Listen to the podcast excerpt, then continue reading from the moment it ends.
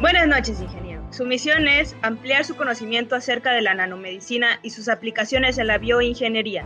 Normalmente, usted tendría la tarea de investigar acerca de estas tecnologías, pero hemos tomado medidas para que esto no suceda, porque nosotros somos Código Biomédica.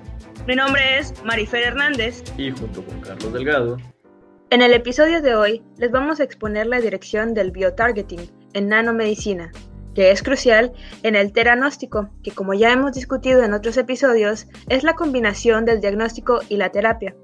En pocas palabras, el biotargeting es la acción que utilizan los nanoportadores al entregar una carga útil diagnóstica y terapéutica a un sitio biológico previsto, ya sea un órgano, tejido, célula u organelo específico. Esto con la finalidad de mejorar la sensibilidad y la especificidad del diagnóstico, así como para mejorar la eficacia de una terapia. y luego, ¿para, qué nos, ¿para qué nos interesa esto? ¿Para qué lo necesitamos? Bueno, dentro de los principales beneficios obtenidos por el biotargeting se encuentra, como ya mencionamos previamente, al entregar estas cargas a áreas específicas reducimos los efectos secundarios tóxicos y por ende el daño a áreas fuera del objetivo, por lo que minimizamos daños a células y tejidos sanos. También, al concentrarnos a un sitio específico, podemos brindar mayor sensibilidad y especificidad al diagnóstico y, en el caso de terapia, proporcionar un tratamiento más eficaz con una dosis más baja. Ah, pues esto sería útil para tratamientos para el cáncer, ¿no? O si podemos señalarle a la gente terapéutica exactamente a dónde llegar.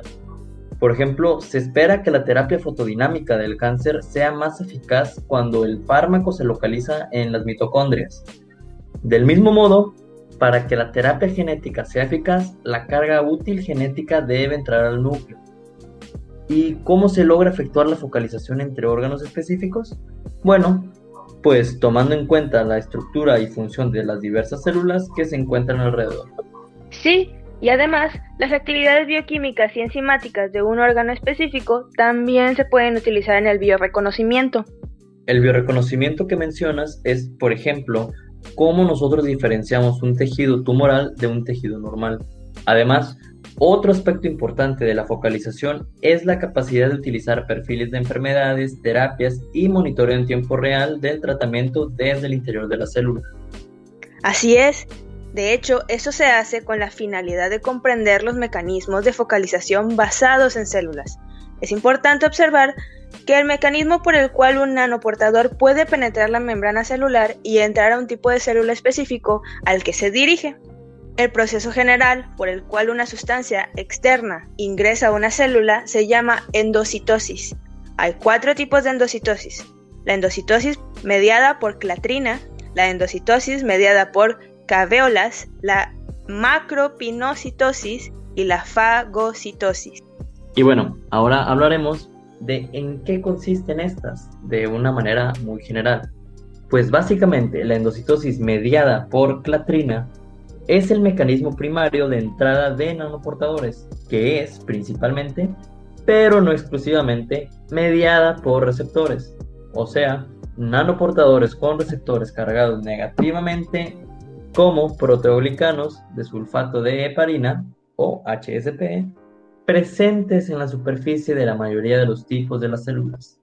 Una vez endocitado, los nanoportadores se transfieren desde las vesículas endocíticas recubiertas de clatrina a los endosomas y lisosomas, donde el pH ácido local y la presencia de enzimas como las nucleasas y las proteasas suelen causar la degradación de los nanoportadores, esto proporcionando la liberación de cargas útiles teranósticas.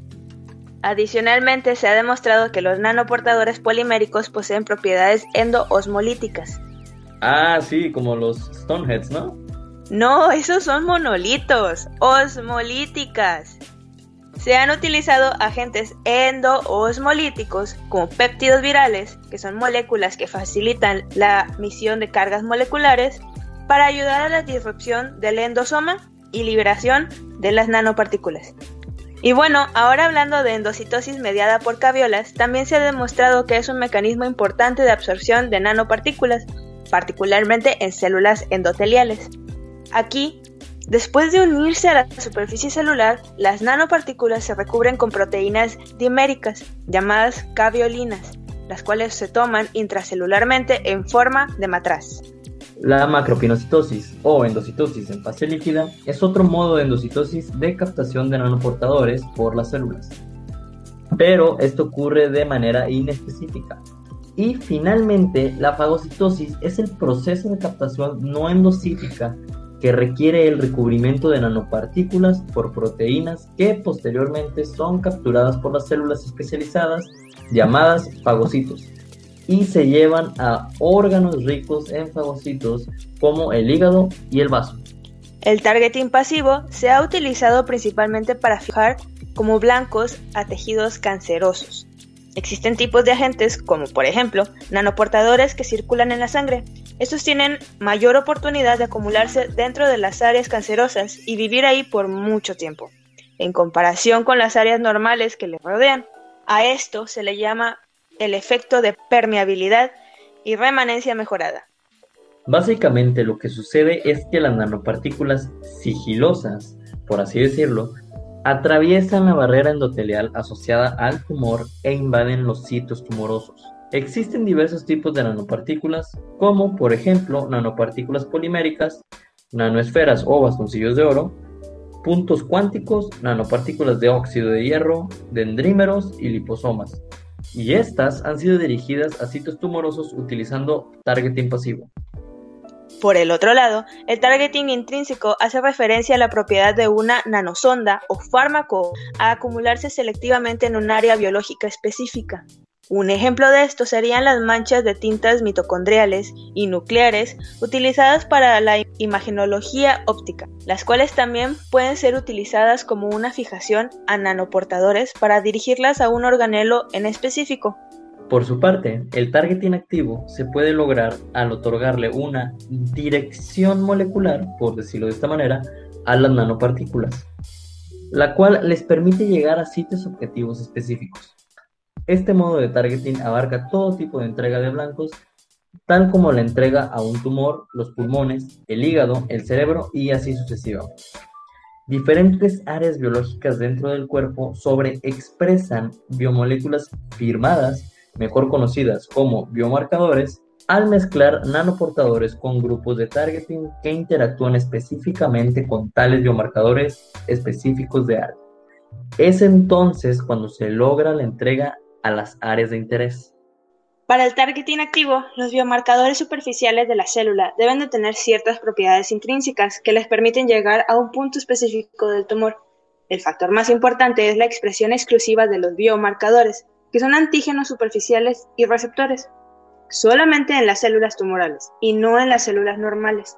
Estos biomarcadores no deben liberarse en la circulación sanguínea, porque de lo contrario podrían desencadenar un bloqueo activamente fijadas en la sangre misma. Un área de mayor impacto del targeting activo es la terapia de cáncer. Muy interesante eso, ¿eh? Pero cambiando de tema, existe una variedad de nanomoléculas que han sido usadas como mezclas a nanoportadores para introducir la habilidad de targeting en estos. El mecanismo de gasto celular usando células objetivo, las cuales pueden ser anticuerpos, péptidos, aptámeros y pequeñas moléculas, usualmente detona la endocitosis mediada por receptores. Vaya, ¿me podrías hablar un poco más acerca de las diversas células objetivo que mencionaste? Claro que sí. Pues mira, Primeramente, en el targeting de las moléculas pequeñas, un ejemplo es el ácido fólico, el cual es muy utilizado para fijar como objetivo a las células cancerosas. La ventaja de estos principalmente es su tamaño, claro, si lo comparas con los anticuerpos, que son un poco más grandes, lo cual facilita la entrada a la célula. Este, sí conoces cuál es el papel de los anticuerpos en el targeting activo, ¿verdad? Sí, pues lo que sé es que el uso de estas largas proteínas fue destinado inicialmente para conjugación directa con las moléculas de fármacos, pero también mencionaste los aptámeros, esos sí los desconozco. Ah, mira, no te preocupes. Este, los aptámeros son oligómeros de cadena pequeña de ácido nucleico y aminoácidos que están diseñados principalmente para unirse selectivamente con biomarcadores en un sitio biológico específico. Los que son de ácido nucleico también se conocen como oligonucleótidos y básicamente consisten en hebras cortas de ADN y ARN, diseñados mediante rondas repetidas de selección in vitro. Estos ofrecen una especificidad de bioreconocimiento equivalente a la de los anticuerpos, pero con la ventaja de que pueden producirse en un tubo de ensayo mediante síntesis química. Tienen propiedades de almacenamiento prolongado y provocan muy poca inmunogenicidad. Primeramente, la conjugación covalente. Esta puede realizarse mediante acoplamiento directo entre los grupos funcionales presentes en la superficie de las biomoléculas y nanopartículas, o mediante el uso de reticulantes heterobifuncionales mientras que el ensamblaje no covalente de nanopartículas y biomoléculas generalmente se basa en interacciones electrostáticas, intercalación, unión complementaria, entre otros. Y bueno, ahora para finalizar con este episodio, daremos un breve resumen de lo que hablamos. Quedamos que, mediante la aplicación de diferentes estrategias de targeting, los nanoportadores pueden administrarse a un tejido u órgano específico, a un tipo específico de célula o incluso estructuras subcelulares específicas. Por otra parte, la administración dirigida aumenta la carga de fármaco terapéutico en las partes enfermas del organismo, mejorando así la eficacia del fármaco, al mismo tiempo que reduce la acumulación de fármacos fuera del objetivo y mantiene bajos los efectos secundarios no deseados. El biotargeting de fármacos a organelos celulares específicos mejora la selectividad molecular de la acción del fármaco y puede reducir los efectos secundarios. También es importante que recordemos que la captación celular de nanoportadores farmacéuticos ocurre en un proceso de endocitosis. Este proceso se puede subdividir en cuatro categorías, que son endocitosis mediada por clatrina, endocitosis mediada por caveolas, macropinocitosis y fagocitosis. Y finalmente me gustaría hacer énfasis en que el biotargeting puede ser activo o pasivo. La focalización pasiva utiliza características específicas en la estructura de un sitio objetivo que retendría preferentemente nanoportadores. Un ejemplo de direccionamiento pasivo es una acumulación de nanopartículas en tejidos malignos, debido a la alteración de la circulación común en la mayoría de los tumores sólidos mientras que el biotargeting activo implica conjugar un nanoportador con grupos de focalización que interactúan específicamente con biomarcadores específicos del sitio. Los ejemplos de direccionamiento activo incluyen la conjugación de nanoportadores con polisacáridos para la administración dirigida al hígado o anticuerpos para la administración dirigida al tumor. Este podcast está destinado a actuar como una introducción, proporcionando conceptos básicos para el beneficio de quienes nos escuchan. No es necesario escuchar los episodios de manera secuencial como se presentan aquí. El oyente puede omitir un episodio y pasar al otro, según su interés y necesidad. Si quieres indagar más a fondo de estos temas y los que mencionaremos a lo largo de este podcast, consulte el libro Introducción a la nanomedicina y la nanobioingeniería del autor Paras N. Prasad, quien menciona que su objetivo es que éste sirva como un recurso para educar y capacitar a la nueva generación de investigadores multidisciplinarios, ayudando a avanzar en esta nueva frontera hacia aplicaciones necesarias para la atención del paciente. Por nuestra parte sería todo. Muchas gracias a todas las personas que nos han escuchado el día de hoy en este episodio de este interesante podcast. Nos despedimos. Nosotros somos Código Biomédica. Los veremos en su siguiente emisión. Hasta la próxima.